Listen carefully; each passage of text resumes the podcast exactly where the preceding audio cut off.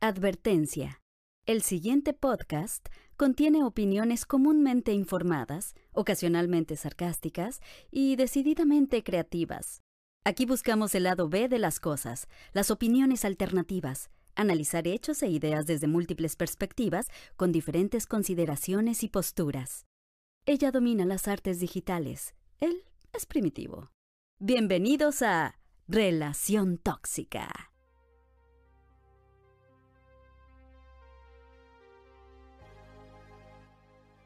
Hola, ¿qué tal? Bienvenidos al episodio número 8 de Relación Tóxica. Hoy les vamos a hablar de todo lo que no nos cuentan cuando nos enseñan la Segunda Guerra Mundial en la escuela. O, por lo menos las cosas que sabemos que no, que no, te cuentan y no te enseñan en la escuela. Que por lo menos no las aprendimos en la escuela. Exacto. Y, y no por eso dejan de ser interesantes, ¿no? Claro. Sí, como todo el mundo sabe que la guerra fue causada por extraterrestres este, pero no te lo enseñan en la escuela, Eso no nos lo cuentan, ya sé. Y es que yo creo que de los conflictos eh, bélicos que ha sido más retratado por películas, series, eh, inclusive hasta música y otras cosas, o eh, esta, el arte, ¿no? En el siglo XX ha sido la Segunda Guerra Mundial. Y hoy, o sea, yo no sé, un día voy a hacer el recuento de cuántas películas y series de la Segunda Guerra Mundial. Yo creo que no vas a terminar. Ya sé, y seguro hay algunas que ya hasta se me olvidaron porque eran muy malas. Pero, pero lo que pasa es que también, este, yo creo que mucho tiene que ver, como habíamos platicado a lo mejor en episodios anteriores, es la cantidad de documentación, de, de información documental que hay acerca de hechos históricos, ¿no? Y particularmente, como tú bien dices, no solamente es lo que se ha retratado en, en, libros, prensa y películas y ficción, sino que realmente durante esos años, o sea, hay, hay registros históricos de parte de los americanos, de los japoneses, de los rusos, de los ingleses, de yo creo que todas las naciones del mundo tienen información documental importante de pues cómo fueron sucediendo los hechos, ¿no? Claro. Y, de las repercusiones que hubo de ciertas acciones y toda la onda.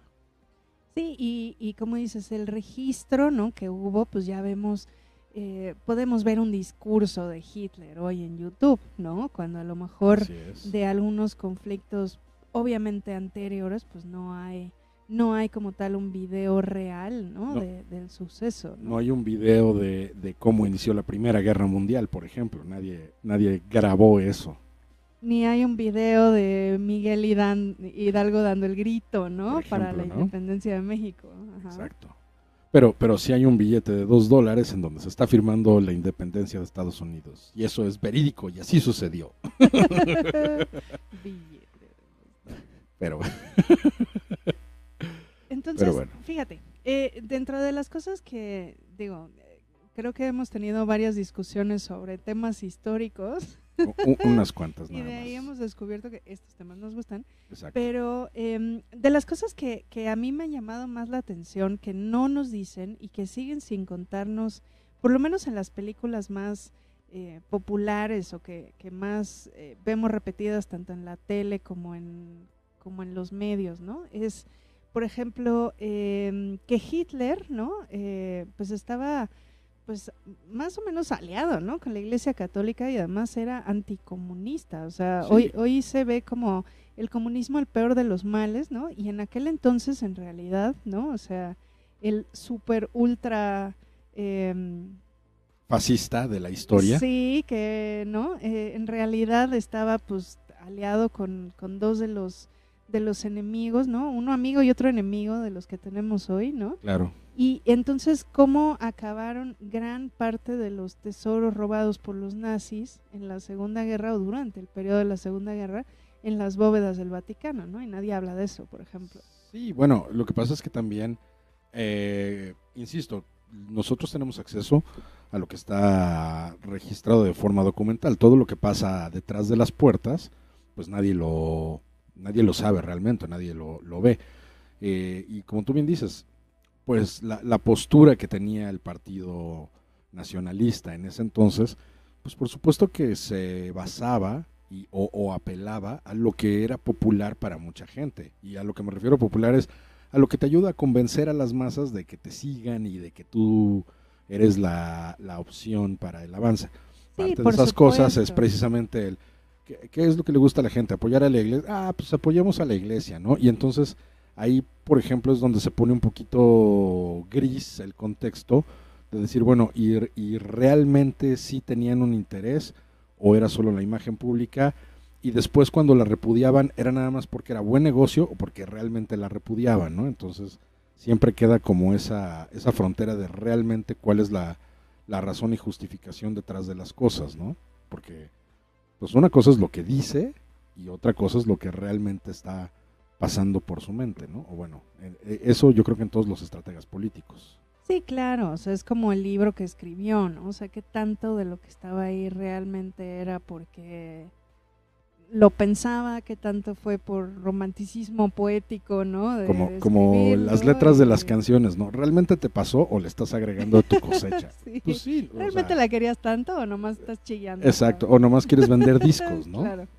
Ajá, entonces ese es uno de los temas que, que no es que yo crea que, que, como tal debería de enseñarse en la secundaria cuando se ve la Segunda Guerra Mundial, pero sí creo que es de los temas que sería importante rescatar, ¿no? El otro es, por ejemplo, que em, los rusos fueron los primeros que liberaron los campos de concentración, porque llegaron justo por, eh, por Polonia y por estos, donde estaban los principales campos, uno de esos fue el de Auschwitz, que fue como, o ha sido el más famoso, ¿no? Bueno, el más grande, sin duda. Sí, el más horrible de todos, ¿no? Entonces, y, cómo llegaron los rusos. Imagínate además la impresión de los soldados, ¿no? Porque ponle que a lo mejor Stalin, pues no sé, estaba muy lejos de eso, pero imagínate los soldados cuando llegaron ahí, ¿no? Que pues muchos de ellos eran pues gente común, corriente, ¿no? Que había dejado su vida no, no precisamente por ser parte de un ejército, ¿no? Y de pronto llegaban y veían esto y entonces lo reportaron a las autoridades eh, rusas, empezó a escalar como esto dentro de, las autoridades del ejército soviético y de ahí ellos lo, lo, lo, dieron como noticia a los aliados y los aliados no les creyeron en un principio, o sea, fue como de, no, eso no puede estar pasando, o sea, bueno, y, y es que a lo mejor, exagerando, ¿no? No, pero bueno, eh, a lo mejor lo que hay que poner un poquito en contexto es que justamente cuando empieza la guerra y toda la onda, porque la terminología que tenemos eh, de, campo de concentración de inmediato nos lleva a los campos de concentración alemanes, pero eh, una de las cosas que creo que es importante mencionar es que cuando empieza eh, ya a escalarse la guerra y todo, todos los participantes tenían campos de concentración de una u otra manera. Hubo en Estados Unidos. Los americanos tenían campos de concentración, exacto, como este Manzanara, etcétera. Los japoneses tenían campos de concentración, los rusos tenían campos de concentración, etcétera. Porque al final del día, eh, hay ciertas reglas que por increíble que parezca se, se, respetan en la mayoría de los casos en las guerras, como el hecho de los prisioneros de guerra. Cuando tú capturas soldados enemigos, eh, estás obligado por los acuerdos internacionales de, las guerras y toda la onda, que, realmente son bastante interesantes, pero estás obligado a, conservarlos, o sea, no... Si no los puedes matar así, porque sí, cuando ya se rindieron, ¿no? Exacto, una vez que se rindieron, los puedes capturar y no debes de matarlos, o sea, no es este, vamos, no, no sucede siempre, pero es parte de las reglas que están escritas, ¿no? Como el no usar armas químicas y cosas por el estilo. Entonces sí, eh, a la hora de que dicen, oye, pues es que hay campos de concentración y todo, lo que yo considero, porque volvemos al punto de, de inferencias y de lo que creemos que pasó, yo creo que lo que sucede es que dicen, pues sí, güey, todos tenemos, ¿no? O sea, no, no, no, eso es normal. Sí, sí, sí. Pero, pero al final del día cuando le dicen, no, es que este, son de judíos y, están pasando estas cosas en el campo de concentración, y es ahí donde dicen, nah, ¿cómo crees?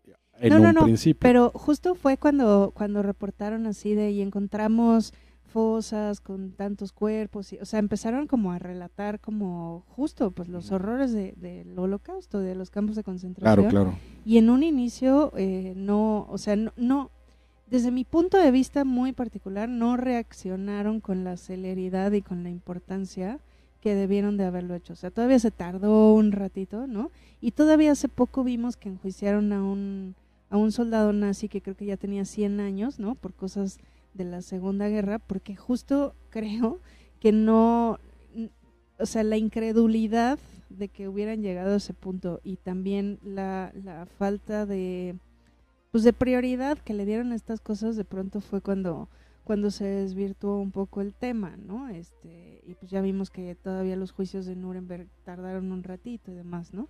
Pero, y inclusive antes de, de que pasara esta liberación por los rusos, en teoría eh, hubo ahí un par de filtraciones de esta información por eh, polacos, ¿no?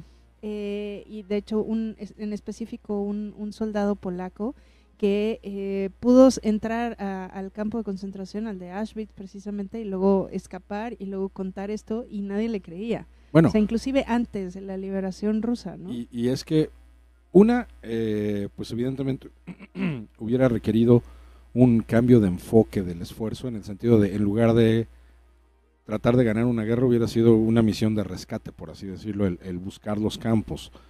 Pero además también considerando el periodo histórico y la manera en la que se manejaba la información o la desinformación en ese entonces, pues hay que tener en cuenta que incluso eh, residentes de los pueblos cercanos a estos campos, uno no tenían idea de lo que estaba sucediendo, o sea, no les decían lo que sucediendo. Se imaginaban que había algo raro. Y, algunos, eh". ponle tú que les contaban historias así de, nah, ¿cómo crees? O sea, como cuando te cuentan que hay fantasmas en el cementerio, ¿no? O sea, eh, el factor de negación en las personas siempre es importante. O sea, muchas veces cuando algo es muy terrible, te niegas a creerlo. Y no lo, vamos, no, no estoy defendiendo la, la negación que haya tenido la gente, pero creo que es un factor importante por el cual haya sido muy fácil para algunas personas de, de diferentes militares y, y, y, de otro tipo de, vamos, civiles, etcétera, el descartar la posibilidad de que algo tan atroz estuviera sucediendo, ¿no? Ya. Sí, sí, sí, o sea, yo, yo, lo entiendo. Pues, al grado de que, pues posterior a la liberación y toda la onda, eh, hay, hay filmes, como decíamos, aquí sí hay filmes, de cuando le están enseñando a soldados este, alemanes capturados las filmaciones de los campos de concentración y de lo que estaba sucediendo y todo, y pues tú los ves horrorizados en el sentido de decir, pues es que a mí no me dijeron de esta parte de la guerra, yo era infantería este, al frente, este, marchando sobre Francia, ¿no? Sí, sí, o en, tan malo, en la Unión Soviética, que si está un poquito peor. pero sí, no, yo lo entiendo perfecto, pero son de las cosas que no nos cuentan, o que, por ejemplo, no nos cuentan que justo fueron más bien los soviéticos, que fueron los que llegaron como a liberar por lo menos estos principales campos, ¿no? Pues o sea, inclusive hasta en en otras películas ponen como a los gringos llegando y dices, pues no, no fueron los gringos. Bueno, es que sí hubo. Sí, sí hubo, pero no llegaron a eso. Es que ese es el punto. Eh, hay que ver el contexto. Cuando empieza la capitulación del régimen alemán, empieza una carrera de los dos lados por llegar primero a Berlín. Claro. Y entonces, en su camino, pues de repente encontraron más resistencia, menos resistencia. De, de todas maneras, seguía siendo una batalla este, pues muy, muy ruda. Y los aliados, eh, bueno, los americanos y los ingleses, avanzaron sobre de Alemania y en Alemania encontraron campos de concentración. Obviamente los rusos venían del otro lado y ellos encontraron los de Polonia, que pues eran en ese momento los más grandes.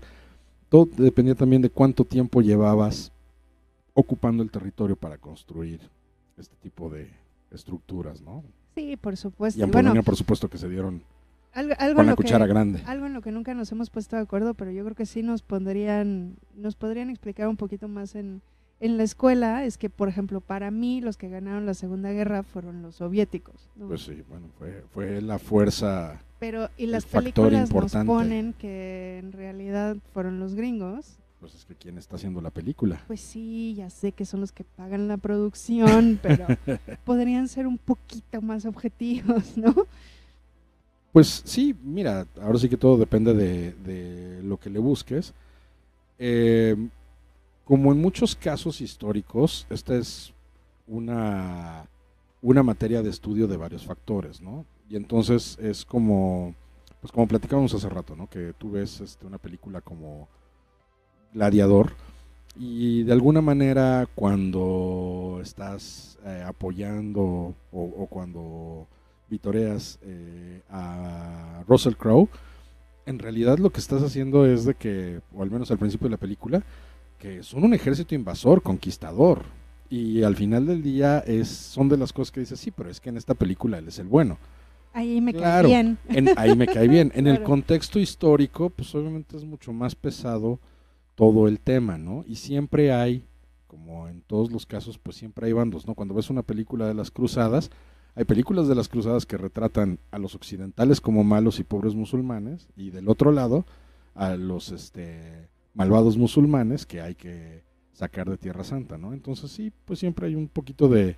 Sí, yo sé, y además eh, como eh, esta frase, ¿no? Que dice la, historia la escriben los vencedores, ¿no? Por supuesto. Y en este caso, pues los que han tenido más producción para hacer películas y series y demás, pues han sido los gringos, ¿no? Claro. Entonces ellos han reescrito gran parte de la historia pero sí es importante que, veamos como estas cosas, ¿no? Como tú decías, saber que había campos de concentración, tal vez con otras características, pero sí había, o sea, había en todos los países. Esta, esta parte de los guetos y de la parte racista y demás, pues existía también, obviamente a diferentes eh, sectores de la población y a diferentes razas, minorías, etcétera, en cada país, pero existía. Pues Entonces tampoco era tan extraño pues que lo hicieran porque era más o menos el contexto y nos cuesta a veces trabajo ver que así era el mundo y es importante que, bueno, y que, lo veamos con esa dimensión. Y que en algunos sentidos y a lo mejor en, en tonos y capacidades diferentes, pero uno, en muchas partes del mundo siguen siendo cosas muy similares eh, por ejemplo, en lugares como Dubai, donde la zona bonita que todos vemos en YouTube y en los documentales y todo, es en realidad una zona delimitada donde la gente este, puede andar libre y las mujeres pueden andar sin hijab y pueden este, andar en bikini y toda la onda, pero que en el país en el que están localizados no está permitido y que pasando la rayita te apedrean. Sí, correcto. O sea, es, es así como un tema de decir, aquí adentro sí puedes jugar, pero allá afuera no.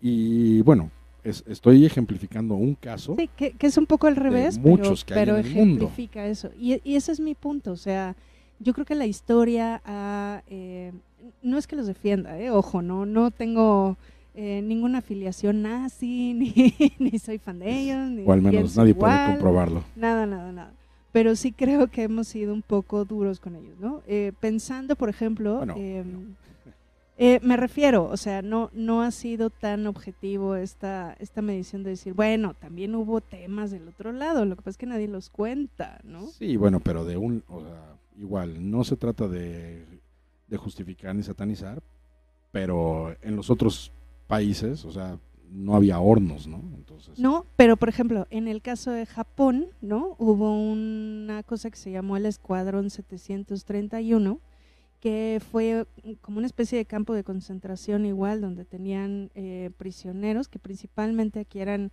al revés, ¿no? Eran chinos, rusos, bueno, soviéticos, mongoles y me parece que coreanos y algún otro infortunado eh, occidental que, caía, por, ahí ¿no?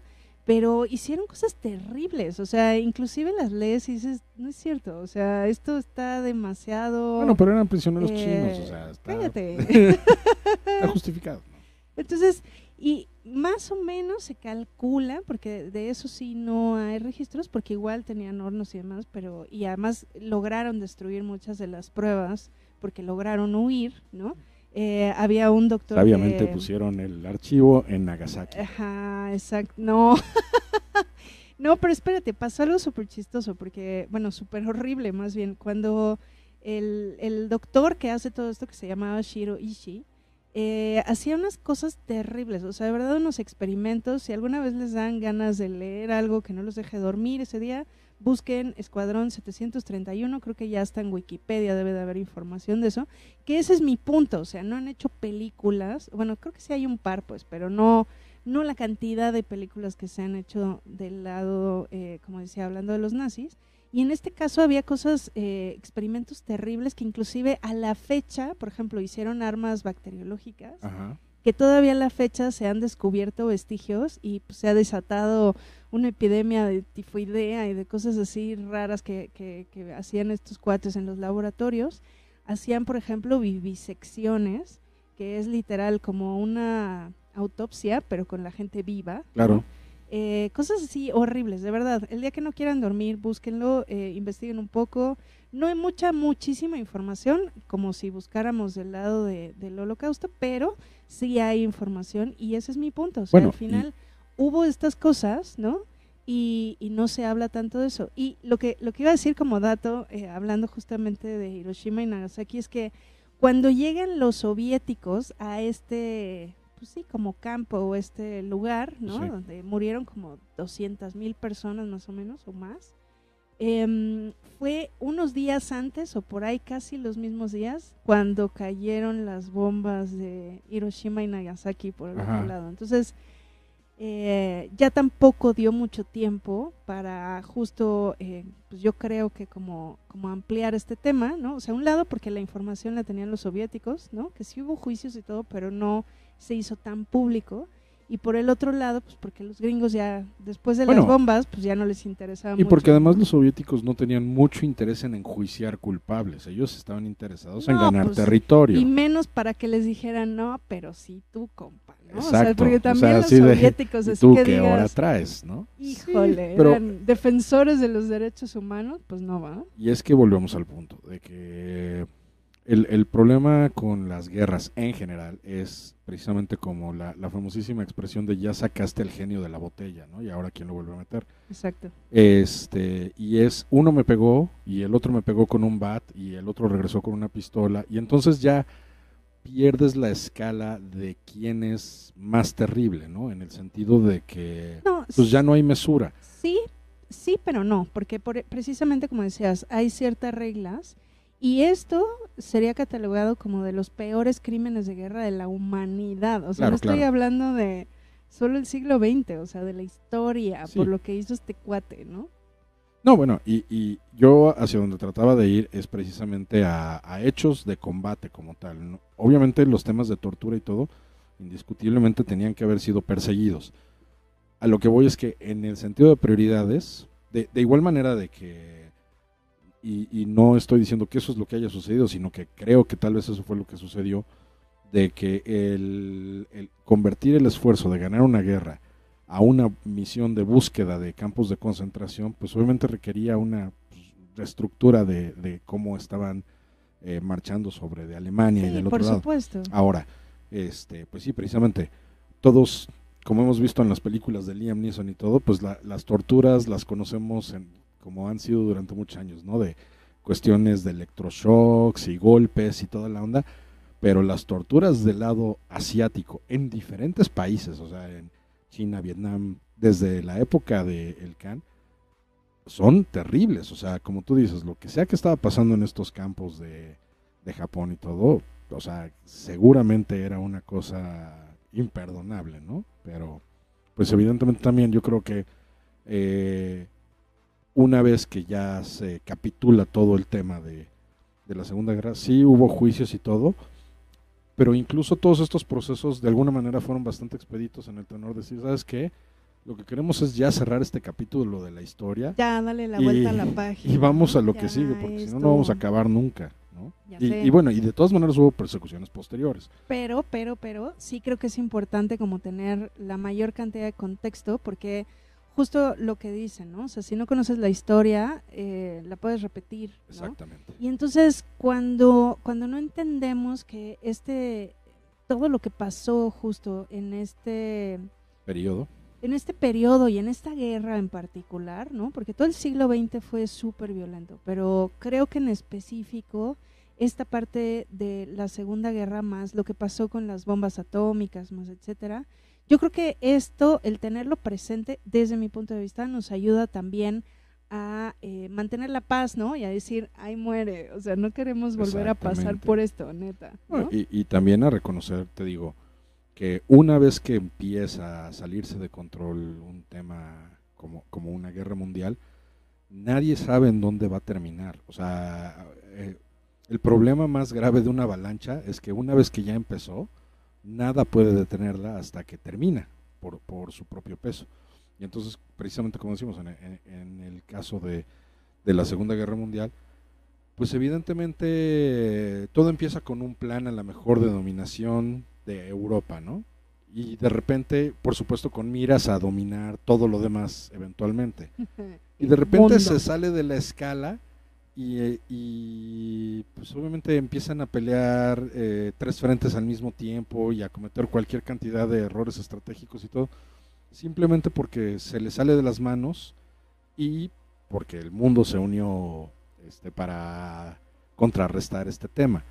Pero hacia donde yo trato de ir es que justamente esto es lo que sucede en todos los conflictos bélicos a gran escala, que al final del día el plan original con el que se haya empezado se desvirtúa de tal manera que termina volviéndose un desastre y al final del día nunca queda claro cuál fue el, eh, si quieres decir, el ganador, por así decirlo, ¿no?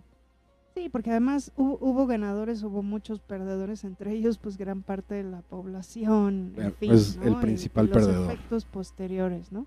Pero, eh, por ejemplo, eh, algo que platicábamos, que nadie esperaba, ¿no? Que pasara esto, como dices, y hubo eh, esta, subestimaron, pues, el yo creo que el, el ego de Hitler, ¿no? Y el, y el qué tan qué tan loco estaba, hasta dónde quería llegar, ¿no? Y hasta dónde iba a llevar esta amenaza que se convirtió, ¿no? O sea, como que al principio decían, no, se están armando. Pues sí, pero eh, no creo, ¿no? Sí, bueno, evidentemente cuando, cuando él empieza a tomar poder en, eh, en Alemania y todo, hubo voces en el lado occidental, en, principalmente en Inglaterra, como eh, Winston Churchill, que todavía no era primer ministro, como bien eh, mencionaste hace rato, este, voces también en, Francia y en Estados Unidos que decían, oigan, este señor está loco, de verdad hay que, ahora sí que hay que empezar a poner nuestras barbas a remojar, ¿no? Porque sí se puede salir de control.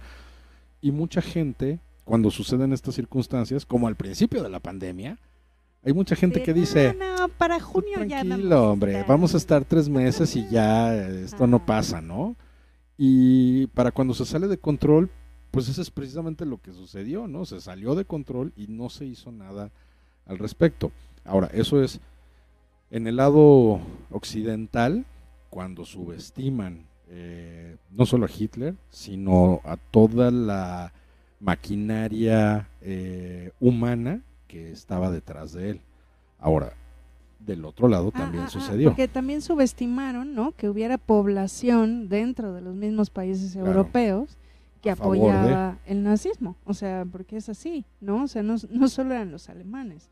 Había una gran cantidad de la población, sobre todo en, en los países del este. Austria no fue invadida. Eh, por ejemplo, y dijeron, venga, bienvenidos. Exacto. Creo que así pasaría con algunos este, estados del norte de México cuando si llegaran los gringos a invadir y les dirían bienvenidos.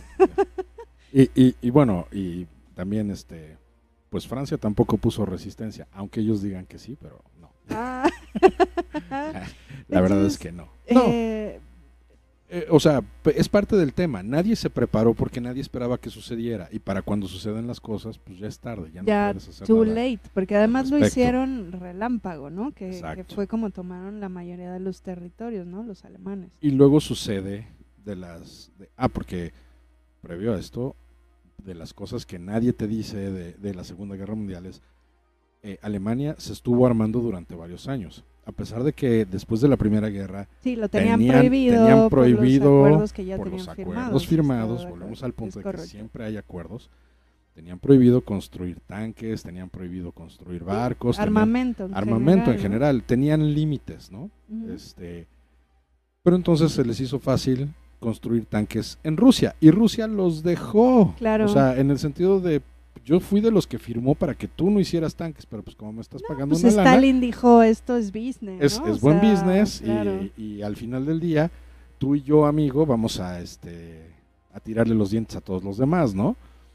No se esperaban que la propia Alemania se volteara contra ellos. Y ahí es donde Hitler subestima a los rusos, a, a, un, a una nación que nunca ha sido doblegada y se le ocurre tratar nunca, Nunca, Exacto.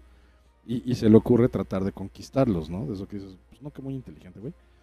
Y entonces... Sí, y más Stalin, o sea, Stalin no quería ni a su abuelita, pues, o sea, y Hitler creía que se iba a detener frente a él, pues no. Y, entonces son de las cosas que dices, pues eh, a lo largo de la historia, y volvemos al punto, aquí particularmente porque tenemos documentados los hechos y todo, pero son de las cosas que dices, brother, ¿quién eres para pensar que tú sí vas a poder dominar una nación que nadie ha podido hacerlo, ¿no? O sea, ¿de, qué estás hecho?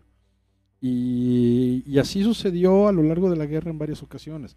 Japón subestimó a Estados Unidos porque era un país que ni siquiera tenía una guerra en mente en ese momento. por mucho pues, que este por mucho que traten de pues ahora sí que de vender la idea de que ya tenían este los barcos listos y todo. No, la verdad es que pues, se pusieron las pilas y construyeron 100.000 aviones en, en, un periodo de tres años. O sea, unos números Es que tremendos. Algo que subestimaron, yo creo que tanto los japoneses como los alemanes, ¿no? De, Estados Unidos, es que Estados Unidos en ese momento ya se estaba convirtiendo, ya era la fábrica del mundo, ¿no?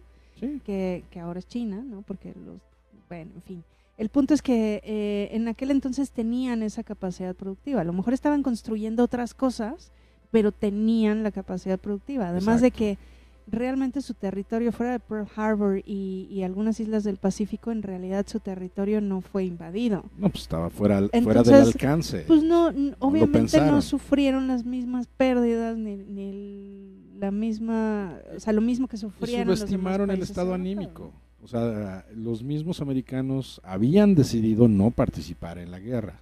O sea, le mandaban apoyo a Inglaterra y todo lo que quieras, barcos, comida este armamento y todo, pero no, no iban a, entrometerse en el asunto. Pero el tema es, los invitas a la fiesta y como el famosísimo meme de si ya sabes cómo soy, ¿para qué me invitas, no?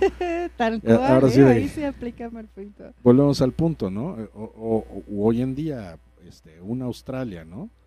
Que tú inicias una guerra prácticamente con quien quieras y los australianos se van a subir y están en la lista de ¿Ya llegaron? Sí, ya, ya, ya están aquí. Ah, pues ya la tenemos ganada, ¿no? Porque sí, claro. ese es el tipo de cosas que de repente no puedes subestimar. No hay enemigo pequeño.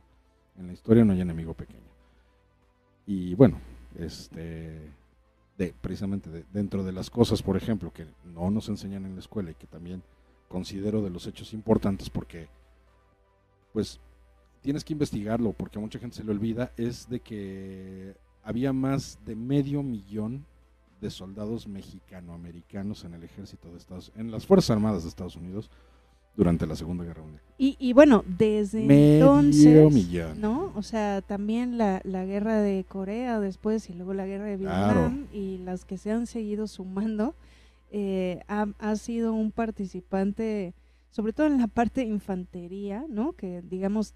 No, y pilotos también también este tenían pilotos este, de, las eh, Red Tails. Había pilotos este, mexicano-americanos desde la Segunda Guerra Mundial. Y, ese es el tipo de cosas que precisamente cuando, sin justificar ni nada, que, muchas personas hablamos del racismo y todo, que sí existe y que sí es un issue, pero también hay que reconocer que hay gente que a pesar de todo eso, tira la puerta y logra cosas, ¿no? Precisamente en por lo menos en la Segunda Guerra Mundial, 17 medallas de honor fueron para este tipo de, para soldados este, mexicano-americanos. Y pues volvemos a la misma, ¿no? Hay una guerra y llegan medio millón de mexicano-americanos, pues yo no creo que tengas las de ganar. sí, claro. Ya luego, ya que habían ganado algunas guerras, deportaron a algunos veteranos, pero bueno, ese, ya, ese ya es otro, ya es otro. Pero igual, o sea, este, son, son de los hechos poco mencionados, ¿no? De que sí fue un factor importante al menos de, población, porque por supuesto el, grueso de los soldados, como tú dices, de infantería, pues eran italoamericanos, una cantidad importante de soldados judíos este, americanos. Claro. Eh, y bueno, cualquier cantidad que tú quieras de los estados este, agrícolas de, de Estados Unidos. Pero también, muy importante y pareciera que no, pero hijos de políticos y de gente de dinero de abolengo, de, las familias este, americanas de abolengo, eran este estaban en el servicio activo. Es que todavía tenía como cierto encanto patriótico, ¿no? Y, bueno, si lograbas regresar, pues eres un héroe de guerra y tenía como todo este encanto aún. Eso, ¿no? E, eso yo creo que no, no se pierde en, en, muchos sentidos. Hoy en día sigue sucediendo, por increíble que parezca, que hay, en particular, por ejemplo, hubo un jugador de la NFL, este, Pat Tillman, que renunció a el, después del 11 de septiembre, renunció a su puesto en, eh, si mal no recuerdo, en los Cardenales de Arizona, para volverse un Ranger e ir a la guerra. Bueno, pero recuerda que después del, del 11 de septiembre, pues es cuando renace este espíritu nacionalista. Pero, pero a lo que fue la guerra de Vietnam y todo esto, la gente no quería ir. O sea, los chavos no ya no lo veían tan romántico como en la Segunda Guerra. Exacto. Y, y muchas veces yo creo que ese es el sentido, ¿no? De que eh, a veces la razón del por qué sí quiero ir o el por qué no quiero ir tiene mucho que ver con eso, de bueno, pues esta guerra que de, de quién es, ¿no? Y, sí, ¿qué representa? Y qué, bueno que mencionaste a Vietnam, que es una guerra que empezaron los franceses, de nuevo. y luego ya no, aparece. Eh, era un territorio que le pertenecía a Francia y que los comunistas se lo quitaron, ¿no? Esa parte también es importante. Por comunistas. Chinos, ¿no? no fueron los este, chinos. Ay, ¿de, dónde vienen los comunistas? Bueno, bueno, bueno, pero no. De, Disneyland, ¿no? Claro, por supuesto. Disney Communist. Exacto. Entonces, eh, pero fíjate, ahorita que hablábamos de los, de los gringos, ¿no? Justo otra de las cosas que pasó, que no nos enseñan, eh, o bueno, por lo menos no así, ¿no? Eh, cuando estudiamos la Segunda Guerra, son algunas de las cosas que eh, dejaron buenas, ¿no? Después de esto, y una de esas fue lo, que, lo que me contabas en otra ocasión del tema de logística, ¿no? De Estados Unidos, cómo lo fueron perfeccionando, sobre todo para para ciertos productos y ciertas cosas, ¿no? Sí, o sea, y, y, la mercadotecnia, ¿no? Que vino, eh, que se fue perfeccionando conforme han ido pasando los años, pero que se comprobó la efectividad en, en, la Segunda Guerra. Igual, cosas que no te enseñan, pero que la sopa Campbell se desarrolló en el MIT. ¿Qué tal? Precisamente buscando este solucionar el tema de de la comida, del abastecimiento. Del abastecimiento de comida, y que de todas maneras sea algo que puedas calentar y que... Que no supiera... Y que no supieras... Croquetas de perro. Porque, porque el tema era ese, o sea, lo, que platicábamos de la logística, que los soldados se iban con su, con su encendedor Sipo, los cigarros, este, una latita de spam, que si no saben lo que es spam y que ese término viene de la comida, lo pueden investigar pero pues obviamente comida caliente y eso que era de más difícil acceso. Ah, bueno, y su barra de chocolate. Claro, por supuesto. Y cosas que eran de difícil acceso, pues era comida fresca, ¿no? claro. Carne y todo eso, pues obviamente por complicaciones logísticas no se podían. Pero entonces la sopa Campbell's fue parte de las cosas que vinieron a solucionar el tema. Es decir, te llevas tu sopita y ya traes tu cipo, te calientas la sopa y con tu cuchara te lo echas. Ah, no, y te falta la Coca-Cola, ¿no? o ah, sea, la Coca-Cola. Eh, otra de las cosas que no nos enseñan en la escuela, y nos deberían de enseñar en México, ¿eh? porque somos el país que más consume Coca-Cola a nivel per cápita en el mundo. ¿Por, o sea, ¿por qué me ves así? Ni que me tomara yo toda la Coca-Cola de México. Y yo creo que sí haces. Coca-Cola Light. Yo creo que sí haces el, per cápita de un par más de, de tus vecinos. Soy, soy, el equivalente al consumo de coca de Tlaxcala. Más o menos.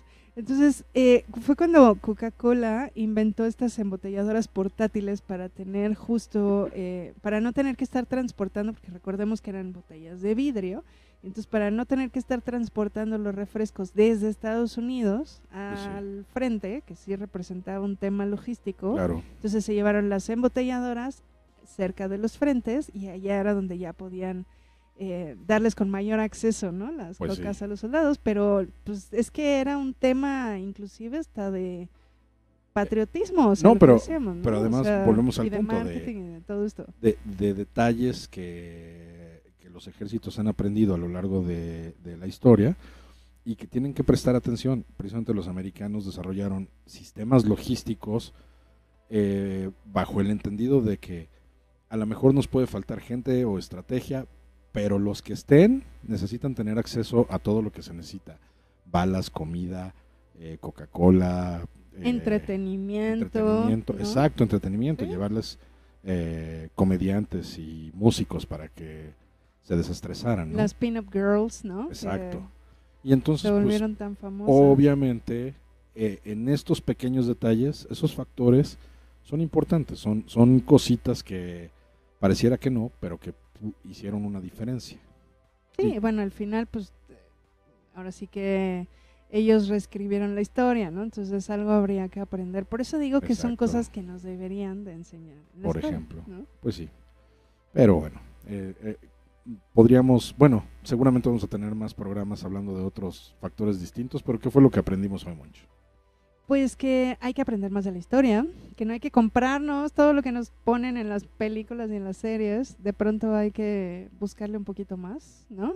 Bueno, es que haciendo un paréntesis, y, y no es en defensa de la industria del entretenimiento, las películas no están para educar, están para entretener. Sí, no, porque al final se vuelven parte de la cultura y se vuelven parte del conocimiento que tiene la población sin tener que estudiarle mucho. Sí, pero entonces sí tienen una labor educativa. ¿eh?